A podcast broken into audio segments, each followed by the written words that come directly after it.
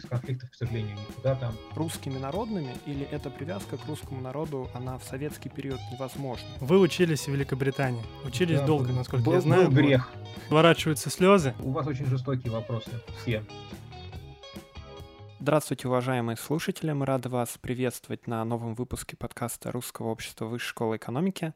Здесь мы рассказываем обо всем русском, что может быть интересно, полезно и увлекательно. Меня зовут Иван. Меня зовут Сергей. И сегодня у нас в гостях преподаватель Высшей школы экономики, социолог Ростислав Каноненко. Добрый день, Ростислав.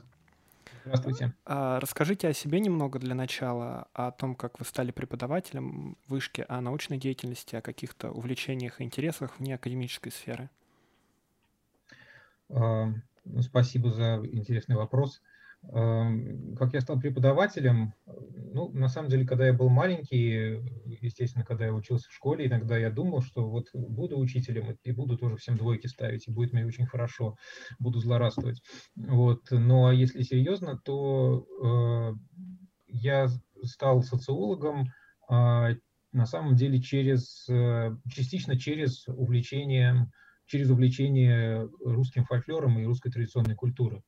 А, Потому что образование базовое у меня социально-антропологическое, а а социальная антропология – это в первую очередь, или, ну, так скажем, традиционно, да, она базируется на этнографии, а, которая лежит и в базе современной фольклористики тоже. Поэтому, когда я думал, куда мне пойти, там было несколько вариантов, куда и родители советовали, и, и так далее. И было несколько вариантов, и я выбрал тот, который ближе всего к моему, к моему увлечению.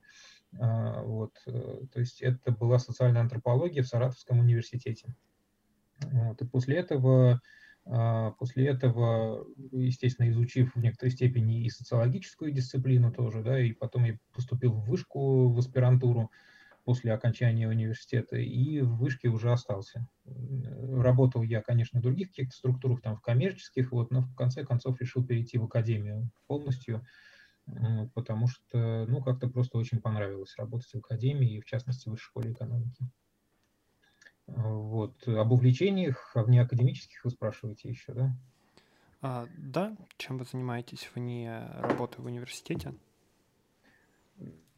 Ну, как-то вот э, кто, кто-то говорит, да, что вот я живу, работа, дом, работа, дом. Ну, и я примерно так же живу, тоже работа, дом. Вот дома там дети э, бегают туда-сюда, и нужно их куда-то тоже водить. Там с, с женой мы чередуемся. Вот. И вот э- эту, вот эту вот жизнь всю вот как-то сопровождают, а, сопровождают, или я стараюсь делать так, чтобы сопровождали м, какая-то музыка, какие-то песни. э, И очень нравится нам а, жить под э, русскую музыку, под русские песни, а, которые в народе называются фольклорными.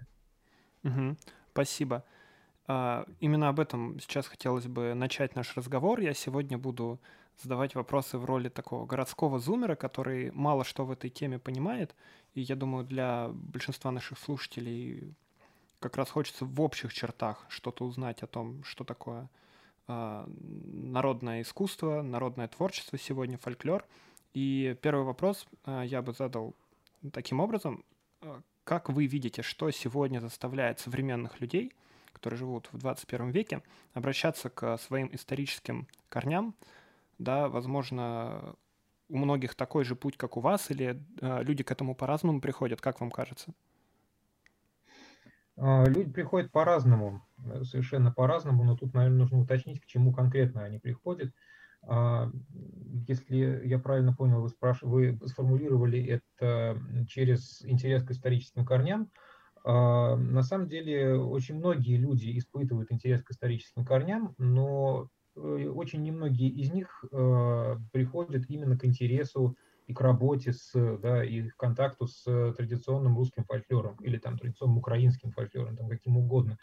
А, Не у всех это происходит. Да. Кто-то кто-то начинает э, очень тщательно копать историю своей семьи, а кто-то очень тщательно начинает интересоваться историей своего края, да, заниматься краеведением, а, кто-то увлекается археологией, для кого-то важным э, оказывается, например, какая- какая-то историческая эпоха, и он начинает очень сильно ей интересоваться. А, то есть у всех очень разные вот эти вот интересы, они совершенно иногда друг на друга не похожи, но при этом эти люди могут найти друг с другом общий язык, а, когда они встретятся где-то на каком-то, на какой-то третьей стороне. Вот. А, что касается того, чем занимаюсь я, и вот люди, которые тоже вот любят петь э, русские песни, так скажем, э, не всегда люди приходят в, вот, к интересу, к интересу э, к фольклору через изначальный интерес к какой-то истории, истории чего-то, истории своей семьи и так далее. Зачастую бывает именно как- как-то наоборот.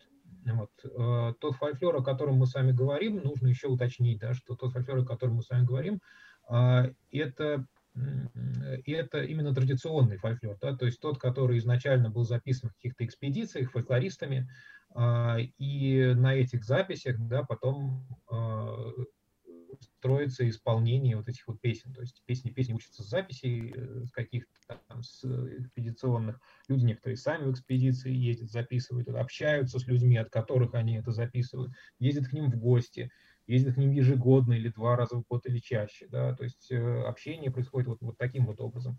И потом э, вокруг этих песен строится общение довольно разнообразное уже в городской среде.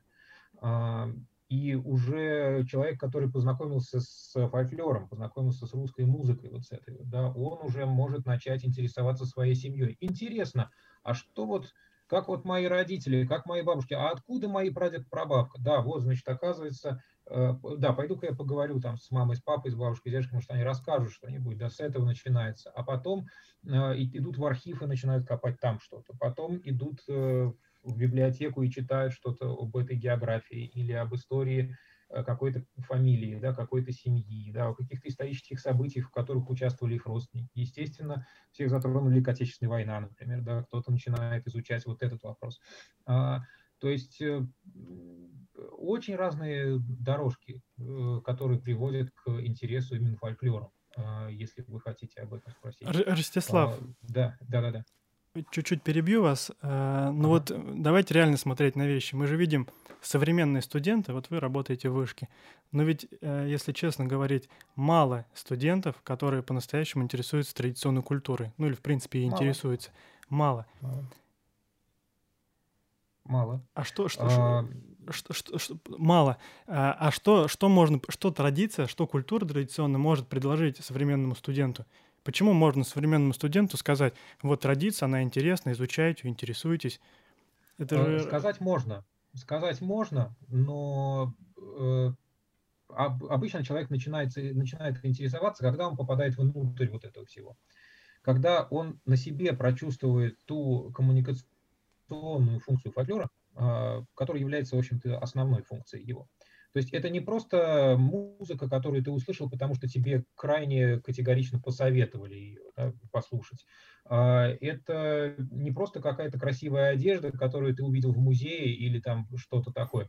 Да, это культура комплексная. То есть э, что она может предложить современному студенту? Современному студенту она может предложить просто интересную коммуникацию. Говоря там языком от определенного поколения, движуху. Вот движуха в вот в этой среде, она интересна. Да, э, но хотелось на самом деле сказать такой фразой, очень распространенной и популярной. Ну, во-первых, это красиво. Во-первых, это красиво, да, и вот с этого хочется начать. И именно эстетическая сторона фольклора а, привлекает наибольшее число участников э, вот этой вот самой движухи, да, или вот этого вот самого движения, да, можно назвать это научным термином социальное движение, да, то есть это люди, которые стремятся, стремятся этот фольклор как-то двинуть в массы. Но в первую очередь эстетика, а потом это коммуникация, это приятное времяпрепровождение, это какие-то хорошие люди, которые тебя окружают, и с которым ты общаешься, в том числе вот каким-то вот языком вот этого самого фольклора. А, студенты бывают разные, да, и в высшей школе экономики, на мой взгляд, это довольно передовой и довольно современный университет, который в том числе не чужд, например, вопросов инклюзии, да, вопросов вовлечения людей с дополнительными потребностями, или как раньше называли людей с ограниченными возможностями, попросту инвалидов, в образовательный процесс и в любой там коммуникационный процесс в высшей школе экономики. Вот, поэтому, например, студентам с ограниченными возможностями, и не только студентам, да, начиная там со школьного возраста и там, можно даже говорить о взрослом каком-то возрасте. Например, этим людям фольклор дает инклюзивные практики. Да, вот недавно мы с коллегами э, написали, написали работу на эту тему, опубликовали. Вот еще одну готовим к выпуску, сейчас исследование недавно провели по инклюзии в фольклоре, инклюзивным практикам фольклора. Вот, то есть э, фольклор дать может очень много. Фольклор это, это целый, целый пласт культуры, а, который э, являлся и продолжает являться, так скажем, спутником жизни, можно так сказать. Угу. Мы обязательно поговорим в дальнейшем о ваших исследованиях, об академической деятельности. Сейчас тоже такой общий вопрос от э, человека, который мало в теме разбирается. А вот современный фольклор, в каких формах он вообще сохранился? Вот вы говорите про этнографические экспедиции, да, то есть это народный танец, народная песня, которая до сих пор практикуется в каких-то в какой-то аутентичной среде, где она осталась э, в каком-то виде, да, как непрерывающаяся традиция с тех времен? Или что вообще сегодня можно отнести к фольклору? Ну, э, вы сказали современный фольклор. Э, это можно сказать даже, что это отдельный термин все-таки, потому что фольклор рассматривается учеными без относительно какой-то конкретной какой-то вот этой вот культуры или без относительно э, представления о том, что фольклор это бабушки в кокошниках, которые на сцене что-то пытаются изобразить. Потому что вообще фольклор э, считается да, современными фольклористами, что фольклор это совокупность текстов культуры, которые э, тяготеют к изложению устойчивого набора смыслов относительно устойчивыми средствами. То есть э, современный фольклор – это э, какие-то э, значит, это какие-то коды, которые существуют в современном мире. Мы с вами сами не замечаем, но от нас можно списать очень много интересного фольклора, интересного для исследователей, интересного для будущих исследователей. Да? Вот я же сказал, во-первых, это красиво. Вот, во-первых, это красиво, это фольклор. Я имею в виду, что это выражение само по себе, это фольклор. Вот. Но если вы говорите именно о традиционном фольклоре, который записывается в экспедициях в деревнях, о котором говорю я, то, э, конечно, к сожалению, э, осталось уже очень мало носителей вот того фольклора, который, э, которым традиционно интересуются традиционно интересуются там классические фольклористы, да, которые вот этническую культуру изучают, а, с одной стороны, да, а с другой стороны он продолжает существовать и эволюционировать просто.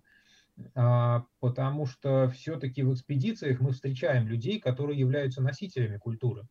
А, там 10 лет назад, 20 а, лет, 30 лет назад мы хотели поговорить с как можно более старшими людьми, да, чтобы найти какой-то наиболее, наиболее старый пласт культуры, что ли. Да. Но сегодня люди, которые тогда были еще молодым поколением, они сегодня тоже уже, а, ну, не, не, не сегодня тоже уже, а и тогда уже, да, сегодня мы начинаем это все больше осознавать, что они тоже являются носителями уникальной культуры.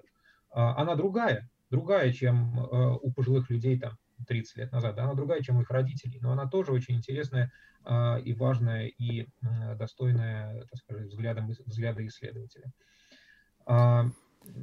Ростислав, я надеюсь, что я правильно понял ваш вопрос. Да, вопрос... да, да, спасибо. Э, расскажите, пожалуйста, о соврем... опять хотел сказать о современном фольклорном движении. А, об исполнителях. Можно, можно. Давай, можно давайте этот термин оставим. Да. О том, а, какие сегодня есть популярные проекты в этом направлении, исполнители, ансамбли. Вот хочется немножко прорекламировать ваш YouTube канал Век, в проекте которого вы участвуете. Более 200 тысяч подписчиков – что это, о чем это, кому это может быть интересно?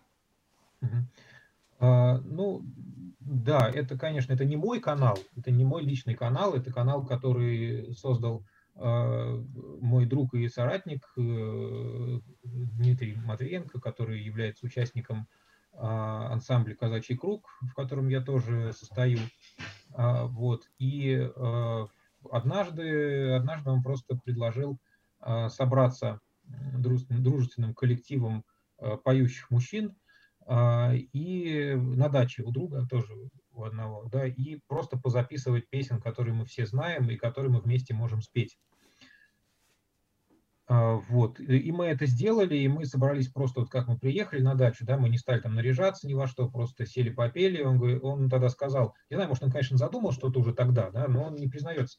А, и он говорит, давайте запишемся просто для памяти, чтобы осталось на память. Вот, ну, может быть, говорит, выложу в интернет, если хорошо получится. Мы спели несколько песен, и он выложил. Вот, и каким-то образом это стало довольно популярным. То есть про что этот канал? Этот канал про Э, про то, как э, традиционная песня, э, традиционный фольклор, если хотите, бытует в современном мире. А, каким образом, это, это канал про то, как современные люди поют свое удовольствие друг с другом, просто сидят у костра или там на берегу реки, или там, в каком-нибудь парке или где-то еще там. Вот, вот про это. Да, вы сказали, что это некоторый проект, который начинался с записи буквально для себя, да, который выложили в интернет, и это каким-то образом выстрелило, привлекло внимание людей. У нас есть очень связанный с этим вопрос от э, нашего слушателя. Вот Александр спрашивает, э, цитата, «Я не воспитывался в казачьей традиции, но почему, когда я слышу казачьи песни, душа рвется и хочется плакать?» И я бы дополнил, что это на самом деле ну, не только про казачьи, а в целом про народные песни. Есть всякие мотивы, которые, ну, действительно, без слез, без э, глубокой такой чувственности слушать невозможно, хотя человек, казалось бы, никакого отношения к народной культуре не погружен в нее, да, он не имеет к ней какого-то отношения. Как вам кажется, почему такой эффект возникает? Ну, вы знаете, я э, не могу однозначно ответить на этот вопрос. Дело в том, что у меня, как у человека, у которого возникает такой же эффект, да, и, и, и всегда возникал почему-то, а, может интересовать только другой вопрос, а почему у кого-то этого не возникает? То есть а мне кажется, это у всех которые... возникает. А вот, вот понимаете, не у всех. Вот не у всех. А, есть люди, которые ну, совершенно не понимают. А, они не принимают этого. Да? Мои, у меня есть э, дорогие друзья, да, мои э, там с детства, с которыми мы дружим и общаемся, которые просто говорят, э, ну, я тебя уважаю, но вот эту музыку я вообще не понимаю. Да, я им объясняю, я им там что-то демонстрирую, там, они с уважением там терпеливо слушают, там, что-то интересуются, что спрашивают, да, уточняющие вопросы задают, но им, ну, им не нравится, не заходит, и все. Вот понимаете, вот я не знаю почему. А, вот и когда вы спрашиваете, а почему вот этому человеку зашло, хотя он не воспитывался, ну, мне это не удивительно. А, потому что я тоже не воспитывался в деревне или в станице, да, я городской житель э, с самого рождения и не в первом поколении, но мне это интересно. А, вот я начал говорить о том, что это эстетическая составляющая, просто которая торкает. А, во-первых, это красиво, да, во-вторых, это вот, если вот Александр говорит, получается, это душевно, да, каким-то образом, но душевно тоже через красоту, тоже, ну, это через эмоцию, через какую-то, потому что вот он слушает, он слушает просто не, не, не просто музыку или мелодию, он слушает рассказ, он слушает э, эмоциональный какой-то вот порыв души, наверное, можно так сказать, певца или певцов, да, потому что традиционное исполнительство, оно коллективно, как правило, как правило, коллективно, в этом его смысл. А, есть, конечно, есть, конечно, и одиночные исполнители, как в современном мире, да, так и, в принципе, и в традиции тоже – а, особенно одиночные исполнители а, возникают на горизонте у фольклористов, когда приезжают в деревни, и там остался только один человек, который может что-то изобразить, да, что-то локальное и уникальное для этого места. Да.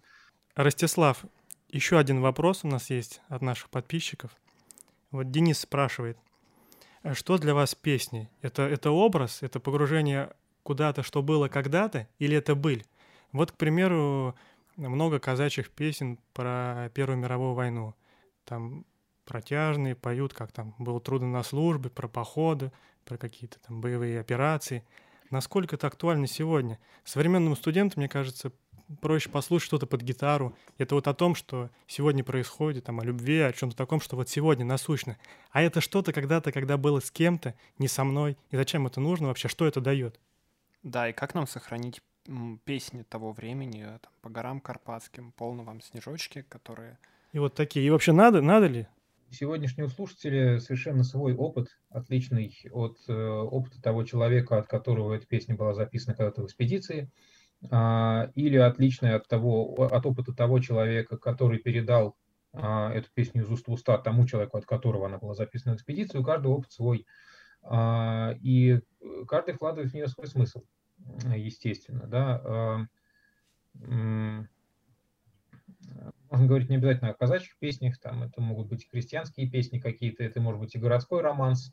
А, любовь у каждого тоже своя. А, да, если говорить, послушать песню о любви, да, под гитару, куда что угодно, любовь у каждого тоже своя. Вот э, поешь ты песню, например, про, ну, очень известная, самая известная там песня «Золотые горы», да, когда бы мне «Золотые горы» и реки полного вина, полные вина, все отдал бы, все отдал бы за ласки взора, чтобы ты владела мной одна, ну и так далее. Одна из самых известных э, песен русских. А, ну, не, не все переживали именно такую историю, да, но как-то все, кто поет, они чувствуют и понимают, о чем речь.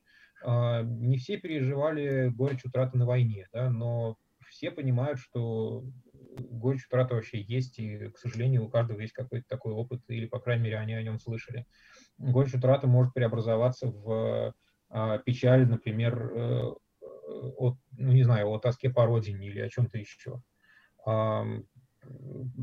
Потому что на самом деле фольклорные тексты бывают довольно метафоричны. Не стоит воспринимать и фольклорные тексты тоже э, а, дословно. Ну, потому что если кто-то поет песню, про, э, где, где черным по белому поется «я погиб», да, я там, или и что-то, то как это можно петь, если человек уже погиб, как он может петь? Это, нет, ну, понятно, что это, это какая-то мысль, да, это полет, это песня о ком-то еще, да, от, э, от третьего лица, например, да, или от, вернее, о третьем лице. А, поэтому, ну, вот люди, которые сегодня это поют, некоторые из них там служили в армии, некоторые были на войне, да, и видели потери, э, некоторые не были. А, но никто не служит сейчас в армии, я имею в виду срочников, да, так подолгу, как служили там до революции, например. И никто не был на тех войнах, о которых поется в песне по горам Карпатским, например с Германией мы уже, слава богу, там давно не воевали, да, э, ну, с Германией или с германцем, да, то есть имеется в виду, может быть, и Австро-Венгрия, там, и Германия, так угодно. А, поэтому, да, много песен про войну с, Тур с Турцией или с, про конфликты с турками, очень много песен.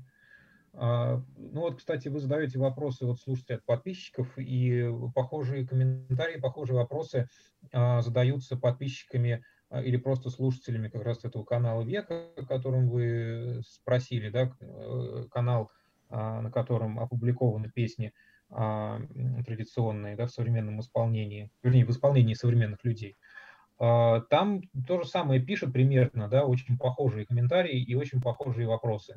Я хотел бы задать э, немножко о другом вопрос, об исторической памяти. Э, мы часто слышим, что об этом говорят в обществе, что ее надо сохранять но очень редко говорят о том, что именно это такое и вот о каком человеке можно сказать, что он помнит свои корни. Как в вашем представлении должна соблюдаться, блюстись историческая память, и почему это важно современному человеку помнить свои корни? Почему нужно помнить свои корни? Это каждый для себя сам, наверное, решит. Э, я постараюсь сформулировать э, какие-то, какое-то свое видение этого вопроса. А, насчет того, что такое историческая память э, или там коллективная память, да, ее еще можно называть, э, это совокупность э, знаний и массовых представлений э, социума об общем прошлом или группы об общем прошлом. Да? То есть э, это дает человеку ощущение себя как части чего-то большего, как части какой-то группы. Человек разделяет знания о прошлом, о настоящем, да, и о каком-то, может быть, есть какие-то представления о будущем какой-то группы. Это может быть этническая группа, или это может быть государство, да, там, нация в современном представлении о том, что такое нация и так далее. А зачем, зачем она мне нужна? Да? Ну, я считаю, что ну, для, именно для, для того, чтобы чувствовать себя частью группы да, наверное. Я, я думаю, что я использую историческую память для того, чтобы отнести себя к какой-то группе. Историческая память для меня – это мои предки, которые участвовали в исторических событиях, например. А, причем исторические события это не, не обязательно там, например, Великая Отечественная война, да, где воевали там мои прадеды, а, и во время которой там в тылу работали тоже и прадеды, и прабабушки там и так далее, и дети прятались, детьми там деды и бабушки прятались от бомбежек в подвалах, да, это все тоже исторические события. Не, не только вот такие исторические события, которые признаны всеми значимыми, но и просто жизнь в определенную эпоху, просто какие-то свои собственные переживания, да, которые являются уникальными для данной группы.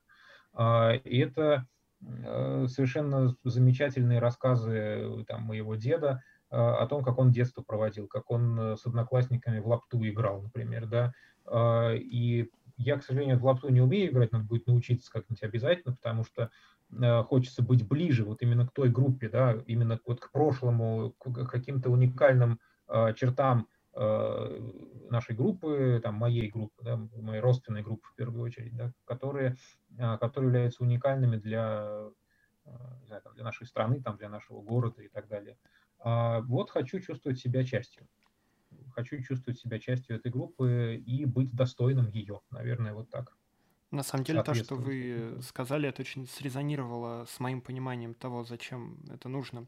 Ну, мне в частности, да, потому что когда я слушаю какую-то народную музыку, да, которая э, дела времен давно минувших, я, тем не менее, чувствую, что это так или иначе рассказ о том, что происходило с моими родными людьми, которые жили давным-давно, а, и о том, как они жили, любили, умирали, чего им хотелось, какие у них были надежды, и мне это просто чувствуется очень близко. Не знаю, можно ли это как-то еще более детально объяснить, мне кажется, тут объяснения никакого не нужно. Ну и более, более э, того, мне кажется, что их представления о красоте, о любви, они очень э, красивые, да, и в современном дне очень интересно на это посмотреть.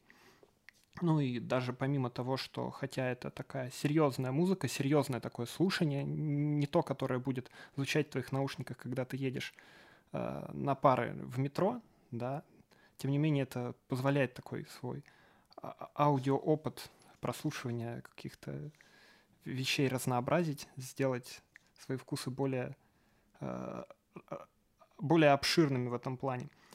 Я хотел бы задать следующий вопрос. Иван, э, да. И, Иван, зря вы запрещаете делать такую установку нашим слушателям, чтобы они не слушали в метро что-то, что не слушаете вы. Я, например, с удовольствием слушаю традиционный фольклор в метро по пути на пары. Просто потом на пары не хочется ехать. хочется на природу. Нет, почему? Очень даже хочется. Я приезжаю на пары и э, с удовольствием рассказываю студентам о том, что такое материальная культура, и делаю очень, на мой взгляд, очень необходимые вставки Э, из э, традиционной культуры для того, чтобы лучше понимать современную. И как-то увлечение, увлечение и какие-то знания, которые я получаю о традиционной культуре через фольклор или посредством интереса фольклор, помогает мне и в преподавании социологии, да, социологии современного общества в том числе. Э, вот, но понятно, что программы курсов разные бывают, да, там где-то по программе нужно тоже почитать какие-то тексты социальных антропологов, да, и обсудить их, там, социальных антропологов, которые изучали именно традиционные культуры, uh-huh. а, или социологов, да, которые там начинали, или у них был такой этап научный, когда они изучали каких-то аборигенов там в Алжире, например, Кабилов, да, Пьер Бурдье изучал а, в начале своей там, научной карьеры. А, Поэтому, ну, да, я, я понимаю на самом деле, о чем вы говорите, потому что у меня тоже, э, у меня довольно разнообразные музыкальные вкусы, да, если уж говорить обо мне, и фольклор, конечно же, слушать можно не всегда, это вы правы, это я, я могу слушать не всегда, кто-то может слушать гораздо чаще и везде. Э, я могу слушать очень много, но действительно не всегда, в метро запросто. Угу. Я бы хотел задать следующий вопрос о традиционном в современности, хотя это, наверное, ложная дихотомия. А как вы относитесь к повседневному, повседневному ношению народной одежды? Например, могут ли косоворотка, платье, платок стать обычным элементом гардероба современного русского человека или, э, или нет? И почему кто-то это надевает и выглядит ряженым, а кто-то надевает и смотрится со вкусом, где здесь найти золотую середину? Эм, ну вот, если бы я был модным кутюрье, наверное, я бы с э, большей ответственностью заявлял бы о том, как искать золотую середину в манере одеваться. Но я не являюсь таковым. А, я единственное могу сказать, что действительно, наверное, для современного человека, проживающего в современном российском городе, непривычно видеть а, людей, которые надевают на себя что-то, что ассоциируется с русской народной одеждой. Непривычно. Кто-то умудряется вписать элементы э, народного или традиционного костюма в образ современного человека, и ему это удается. Наверное, вот ну, так, так, такие люди смотрятся органично, да. Но вот в чем дело, понимаете, у, у России очень уникальный такой опыт э, в разграничении вот, это, вот, этой, вот, вот этих типов одежды. Мы с вами говорим о традиционной и народной одежде, и я понимаю, что нам нужно с вами определиться все-таки с терминологией, потому что э, что такое традиционная, что такое народная одежда, на самом деле это могут быть очень разные вещи. Есть, э, э, есть одежда, одежда традиционная, есть одежда народная и, и есть одежда национальная. Ну вот, например, вот если мы возьмем косоворотку. Под пиджачок классический, да. на работу. Совместимо ли это вообще, по-вашему? По-моему, это, это совместимо, тем более, что, тем более, что это было совместимо, и это было модой в определенную эпоху. А, косоворотка под пиджачок классический, да, даже вот э, и на некоторых памятниках, э, которые стоят в крупных российских городах, такие образы сохранились. Например, Э, в Казани есть памятник э, Владимиру Ильичу Ульянову, молодому, который учился в Казанском университете, насколько я помню. И он там как раз стоит в косоворотке, правда, не в пиджачке, но пиджачок он накинул на, вот так вот он его держит за петелечку, значит, он у него на спине, да, он, видимо, хорошая погода была тогда. Вот, и это вполне можно сочетать, да, если посмотреть старые фотографии, если проникнуться этим образом, и если захотеть Э, там, отнестись каким-то образом к этой группе, да, опять же, если включить историческую память, то можно, конечно, сочетать. Э, наверное, это нужно просто иметь какое-то чувство стиля и вкус для того, чтобы уметь это сочетать. Так вот, э, я хотел просто сказать о трех вот этих вот типах одежды, да, народная, национальная и традиционная.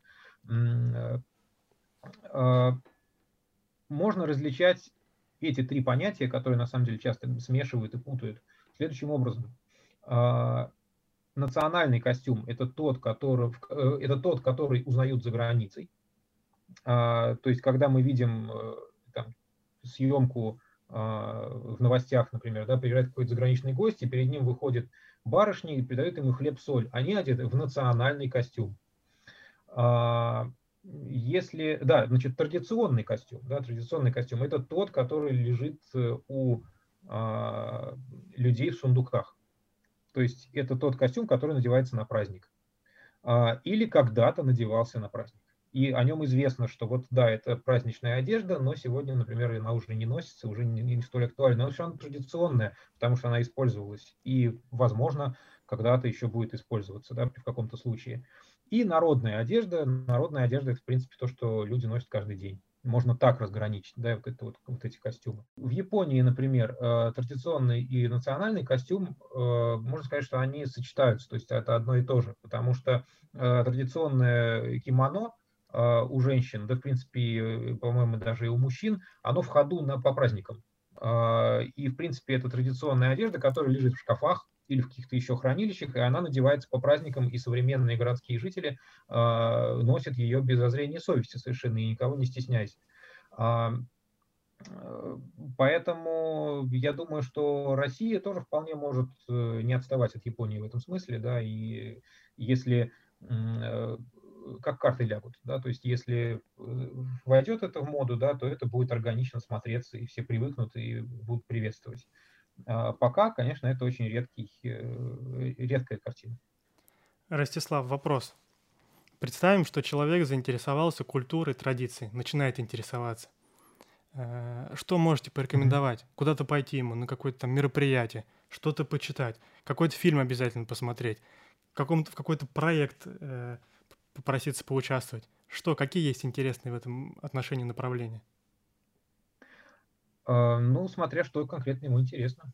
А, если он интересуется музыкой и песнями, а, то, наверное, ему стоит поприходить на какие-нибудь мероприятия, которые проводятся, там какие-то концерты или праздничные гуляния или еще что-то, да, которые проводятся именно вот в, в традиционном ключе. То есть я имею в виду с организаторами, которые понимают в этнографии, да, и не просто что-то придумывают, да, или первый попавшийся материал берут, а подходят к этому, так скажем, с ответственностью, э, с определенной долей ответственности. А, наверное, ему стоит прийти на так называемые вечерки. А, может быть, не сразу, да, может быть, сначала на концерт, на праздник, потом на вечерку, например. Вечерка – это, э, так скажем, э, ну, танцы, песни, да, молодежь э, общается друг с другом через такой формат. Как дискотека Она, только. Э, можно так сказать, да. Некоторые устроители вечерок называют это дискотеками, там, как- как-то они обыгрывают это слово. Э, вот. Да, это бывает на открытом воздухе, это бывает в каком-то помещении, да, то есть можно найти это в интернете а, и, и пойти на такое мероприятие. Да. Так что вот с этого начинать. Насчет фильмов, а, ну, конечно же, сразу вспоминаются какие-то этнографические фильмы, то есть фильмы экспедиционные, да, там, где а, этнографы а, ездят в экспедиции и снимают каких-то народных исполнителей. Вот. Но, возможно, стоит начать, ну, хотя бы с просмотра фильма «Тикий Дон» 57 года. Хотя бы. Потому что, ну, потому что аутентичность там специалистами, я не помню, ссылку сейчас не дам на каких-то, да, но специалистами она оценивается в 80 или там 90 что ли, процентов. То есть э, тогда люди, которые снимались в этом кино, они еще помнили традиционную культуру, они практически были ее носителями. Поэтому там смотрится все очень органично э, и, ну, на мой взгляд, на мой взгляд, да, то есть там и поют хорошо, аутентично поют. А, и движение, да, и говор. Вот фильм 57 -го года «Тихий дон», а, классический фильм. Вот э, это просто. А, и, ну и, наверное, какие-то еще есть э, похожие фильмы. Это нужно, конечно, вспомнить. Может быть, потом можно в комментариях будет какие-то ссылки накидать, если это будет интересно. Да, мы обязательно прикрепим от Ростислава какие-нибудь книги и фильмы. Раз мы заговорили о казачестве, о Тихом Доне, у нас есть вопрос от нашего подписчика, аспиранта Данила.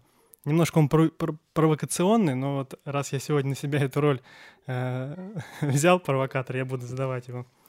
Вот Данил пишет.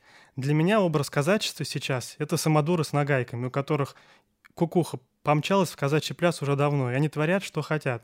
Можете это опровергнуть? Хочу испытать при прослушивании теплые чувства, что не все потеряно, и я сугубо заблуждаюсь. Вот современный а, казак сегодня, да. казачество, это в целом о чем? Это что? А, вы же понимаете, да, что у большинства действительно это образ таких ряженых, Я непонятных людей. Вопрос. Но есть же другие. Да. Я понимаю этот вопрос, да, вполне закономерен, к сожалению. А, к сожалению, да, нельзя сказать, нельзя ответить э, однозначно на вопрос, что такое казачество, потому что действительно оно сейчас, а, люди, которые называют себя казаками, действительно это очень совершенно разные люди могут быть, совершенно разного склада ума, а для меня, что такое казачество для меня? В первую очередь, казаки для меня это те, кто, ну, наверное, те, кто родились в станицах, у кого родители казаки, деды, там, бабушки и так далее. А, и те, кто, ну, и те, кто считают себя поэтому казаком. У меня, например, есть э, а, несколько знакомых, друзей, у которых казачьи корни, но при этом это не имеет для них вообще ровно никакого значения. То есть э, они просто современные люди, они знают о моем увлечении фольклором и то, что я что-то, ну, там, у меня какие-то есть материалы, они вообще не интересуются. Они говорят, да, я вот из казачьей семьи. Но им это совершенно наплевать на это. Они просто, один работает в милиции, другой в банке работает, там, в Сбере, там, еще где-то, и, э, или где-то еще, там, не помню. Э, то есть э, хорошие ребята, да, замечательные, с ними очень весело и прекрасно, но они не интересуются и не считают себя вот э, частью казачества. А, а есть наоборот люди, которые не имеют корней казачьих, да, но которые вот э, рвут на себе рубашку там и кричат что-то, что они казаки и так далее. У них, ну, у каждого есть, наверное, какие-то свои причины а, на то, чтобы относить себя к этой группе. А, те казаки, так скажем, которые из казачьих семей, которые знают традицию, которые ей интересуются, и которые уважают ее, да, и занимаются какой-то просветительской, образовательной деятельностью, да, ну, ну вот, э, наверное, на них можно посмотреть, да, и а, сделать для себя выводы о том, каким казачеством может быть.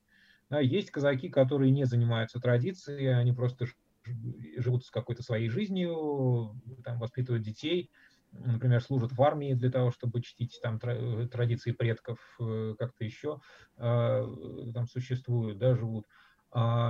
Ну, то есть совершенно разные есть э, стратегии сейчас у казачества, а есть люди, которые идут в общественные какие-то объединения, вот эти зацепляют на себя форму, э, какие-то там знаки различия и чем-то занимаются. Да, занимаются какой-то общественной деятельностью или занимаются искусством, да, только так, как они это понимают. А, так что я не знаю, что на самом деле, как однозначно ответить э, на этот вопрос. Да. Я, просто казаки очень разные бывают. И вот с кем вы общаетесь, наверное, такое впечатление у вас о казачестве будет. Если вы хотите познакомиться с хорошими казаками, пожалуйста, э, вы можете э, вы можете это сделать да, с, с теми, кто чтит традиции предков просто и живет в станицах, или даже не в станицах, может, переехал, но все равно а, как-то интересуется этим, да, и а для этого необходимо их ну, станицы? И, и, и не, машет, не, машет, не машет ногами. Что вы говорите? Для этого необходимо их станицы или есть какие-то вот проекты, которые помогут э, современному городскому человеку, москвичу, например, познакомиться с этой культурой поближе? Есть такие проекты. Есть, про, есть проекты, да. Угу. Есть такие проекты, и ссылочку на них мы тоже прикрепим. И я сейчас добавлю, да. разрешите один момент. Э, это как вот Лев Толстой в свое время. Он поехал в станицу, встретился с казаками, получилось произведение — а для кого-то в тот период, опять же, казаки это были некие нагаечники, которые там за, за полицию там разгоняли митинги. И сегодня, наверное, то же самое. Угу. А, да, еще такой маленький вопрос. Как все-таки правильно, казаки или казаки? Я и так, и так слышал, но от вас все-таки вы говорите казаки, да? Угу. Есть да, ли я, я говорю казаки, норма я считаю, что, я считаю, что правильно так. Э, те казаки, которых я знаю, говорят казаки. Раз уж мы начали говорить о преемственности поколений, а, у казаков а, это, как мне кажется, довольно положительная черта, что она у них есть. Хотя вот вы говорите, что есть казаки, которые не помнят да, о своих каких-то культурных особенностях и не интересуются ими. Mm-hmm. Хотелось бы задать вопрос о воспитании. Как вам кажется, как современному русскому человеку э, воспитывать своих детей, чтобы они помнили свою культуру и историю? Это особенно актуальный вот для Сергея вопрос. У него растет дочка, у меня пока нет, но тем не менее. Хороший вопрос и важный, потому что я сам воспитываю детей и мне, э, своих, да, и мне тоже хочется, чтобы они помнили историю и культуру. А, я думаю, что самый верный способ – это самому помнить историю и культуру, и помнить ее просто вместе со своими детьми. То есть помнить не просто в голове, да, вот так вот глаза вверх поднимаешь, и, ага, да, помню, а практиковать как-то эту память, развивать ее, а, применять эту память на практике и вовлекать в эту практику своих детей. Но только так, а, чтобы это не мешало современной жизни ребенка. То есть не что-то там запрещать и заставлять, да, а делать так, чтобы практикуя свою память э, и изучая, например, не знаю, там, э, ну, например, рассматривая фотографии э, дедушек и бабушек, да, или смотря какие-то фильмы про войну или еще что-то, ну, делать это каким-то приятным времяпрепровождением, интересным времяпрепровождением для ребенка, а не заставлять его. Нужно, чтобы ему это было, чтобы он себя чувствовал комфортно в этом. И тогда он будет интересоваться, тогда ему будет приятно. Угу. Погружаясь в все более тонкие темы, э, вопрос о вере. Такой тонкий, деликатный хотели бы задать. Э, для вас религия является чем? Это живые отношения с Богом или элемент сохранения культурной памяти или традиция? Что это такое? Э, Все, что вы перечислили, я думаю, что это очень близко к тому, как я могу ответить на этот вопрос.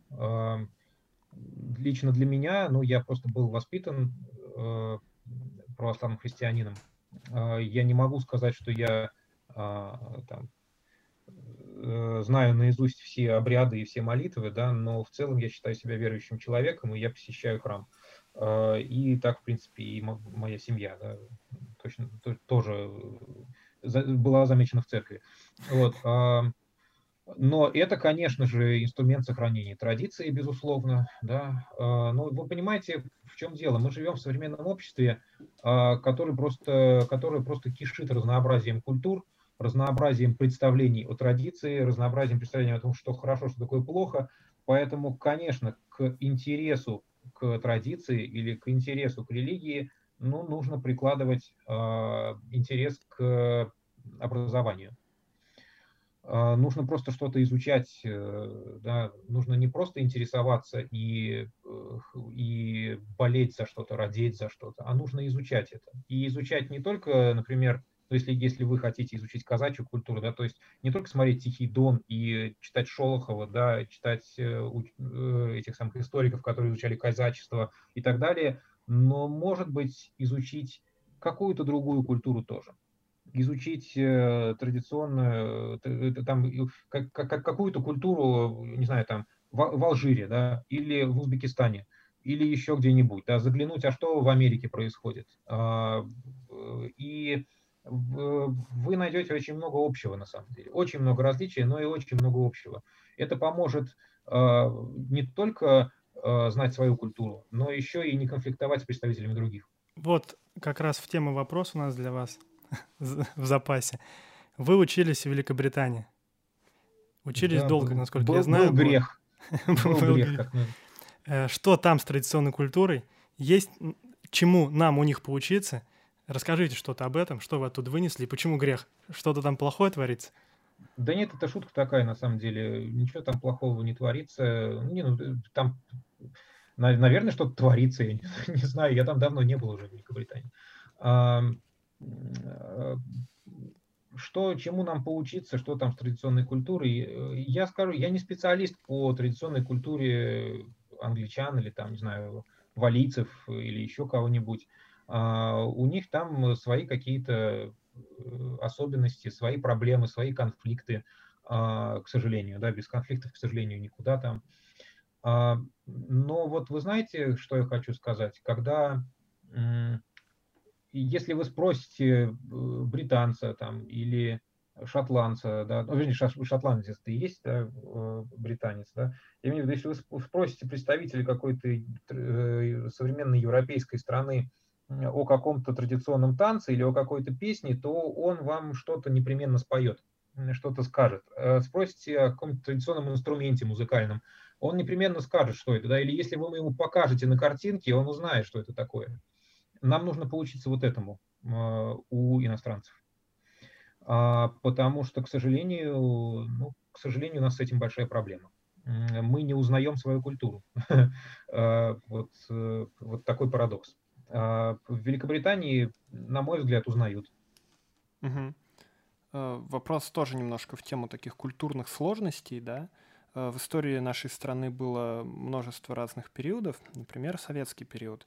Как вам кажется, как стоит относиться к противоречивым культурным явлениям этой эпохи?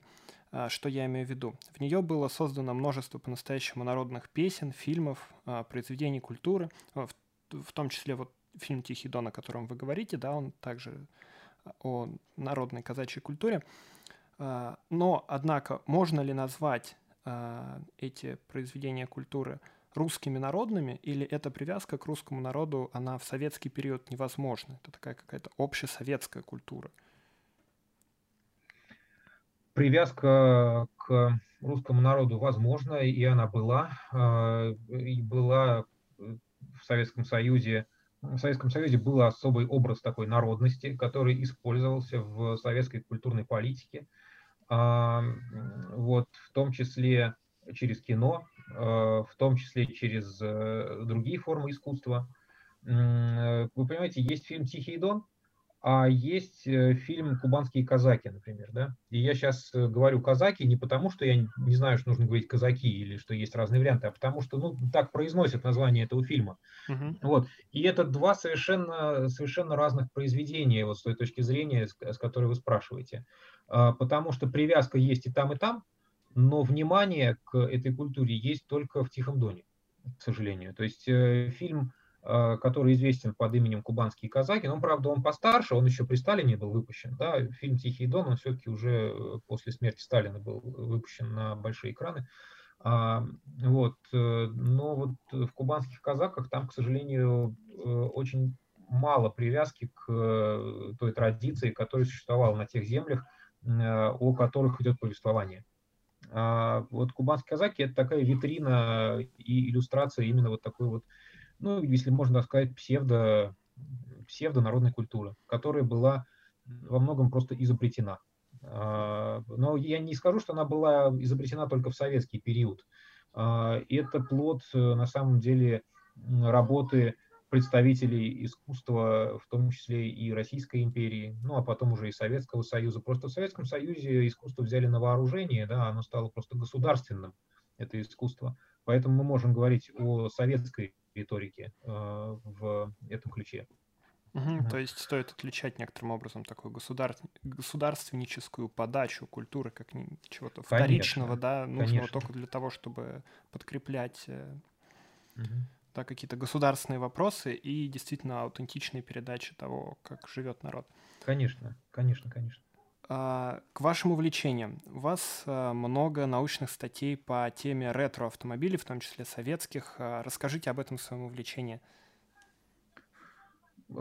Спасибо за интересный вопрос, как принято говорить на научных конференциях. Вот, э, что об этом сказать? Ну, я люблю автомобили. Я автомобильный человек до мозга костей.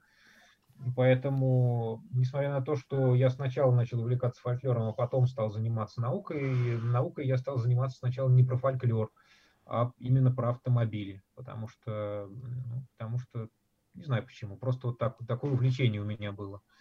Хотелось э, что-то изучить, что-то кому-то рассказать, что-то кому-то донести, да, для этого изучить и что-то, какую-то доказательную базу собрать. Э, я давно уже не занимаюсь этой темой научно, уже, наверное, лет 10 не занимаюсь я этой темой научно. А, мне, да, мне нравится, в принципе, автомобильная история. А, я очень интересуюсь и ну, поэтому стал использовать это увлечение, в том числе и в научной деятельности. Вы на своей странице ВКонтакте пишете не только об автомобилях, вы много пишете также о каких-то культурных фольклорных проектах и об архитектуре э, в вашем родном городе, в Саратове. Э, как вам кажется, какие тенденции сейчас видны в вашем родном городе и в целом в России в контексте архитектуры? Сохраняется ли у нас вот какая-то архитектурная преемственность, что-то хорошее? Что приходит этому на смену? Спасибо за этот вопрос тоже. Конечно, архитектурная преемственность, я думаю, не знаю, можно ли это назвать преемственностью или нет, но определенные тенденции архитектурные, конечно же, у нас есть. Э, насчет моего родного Саратова, я думаю, что очень похожая ситуация в многих других городах. Это разнообразная, разношерстная точечная застройка. Вот такая вот тенденция, наверное. То есть в старинных городах э, уничтожается историческая застройка постепенно, да, участками такими небольшими, и там возникают просто отдельно стоящие какие-то высотные дома э, жилые. Вот. Ну вот такая вот тенденция. Насчет преемственности я не уверен. Э, если говорить о том, что ну, в общем, преемственности какой-то архитектурной, наверное, нет. Есть вот новые, вот это вот новые тенденции. Есть, а, есть конечно, города, в которых а, это происходит немножко по-другому, чем в Саратове. А, в Казани, например, довольно любопытная сейчас градостроительная политика, потому что у них в свое время было снесено очень много всего, 10-15 лет назад, когда они праздновали тысячелетие города – а, там было снесено, дай бог памяти, сколько же, ну, короче, очень много объектов культурного наследия.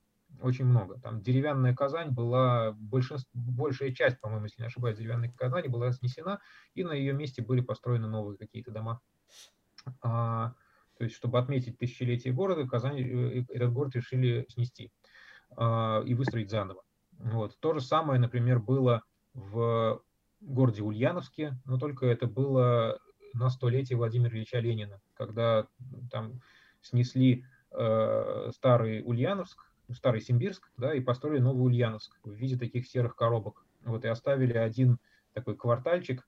Э, ну и там есть, есть, конечно, там историческая архитектура в этом городе, да, старинный город все-таки там кое-где осталось, но меня впечатлило, поразило, э, поразил один квартальчик, который остался там улица улица Ленина она называется, как ни странно. А, значит, э, там осталось, остался квартал, который выглядит как сто лет назад, как в начале 20 века. То есть это квартал, в котором жила семья Ульяновых. А, и там живут люди, то есть там стоят жилые дома, да, такие, ну, маленькие домики, традиционные русские, вот эти вот городские, а, очень красивые, покрашенные все пастельными тонами, да, как это было принято там пожарная часть стоит с каланчой, э, будка дежурного, там все очень э, сделано замечательно, и там э, есть правила определенные у людей, которые там живут, ремонтировать свои дома с применением только определенных материалов и красить такой определенный цвет. Вот. Но это, понятно, что это было сделано в советское время еще давно для того, чтобы чтить память Владимира Ильича. Вот. А во всем остальном городе, во всем остальной России, в принципе, наверное, ничего больше память чтить не надо, и поэтому все остальные города уничтожаются, когда э, приходят в упадок. Да? Есть вот, э, извините, если можно, я еще скажу немножечко, э, есть такая теория социологическая, э, такая концепция, как культурная биография. Э, есть, по крайней мере, три этапа культурной биографии по господи, да, как же автор это зовут, сейчас, извините.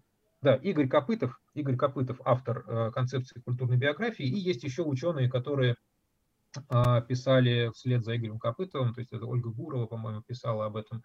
Они выделяют три этапа культурной биографии любой вещи. Это практическое использование, когда вещь новая, и вот она только что выпущена из завода или только что построенная, да, если это дом. А, девальвация, когда вещь стареет, устаревает, приходит в негодность. А, и антикваризация, так вот, э, вот архитектура наша э, историческая, если она вам, вам она интересна, да, мне потому что интересна именно историческая архитектура.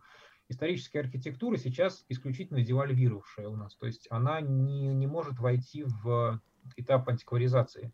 Где-то она входит, конечно, да, там, где происходит уникализация через чью-то, например, биографию, да, вот эта улица, где жил Владимир Ильич, здесь мы все сохраним. Вот этот дом, где жил Николай Гаврилович Чернышевский, этот дом мы сохраним. Значит, вот здесь вот э, приезжал там кто-то, например, да, как кто-то э, великий, это мы сохраним, потому что это памятник культуры и так далее.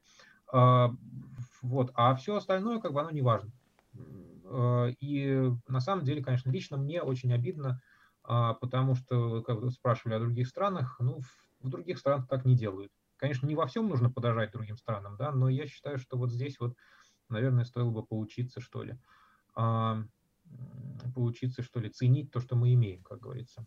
А, потому что на самом деле, на самом деле наши города и наша архитектура очень красивая, а, если это суметь увидеть. Спасибо. Ростислав, мы подходим к заключению.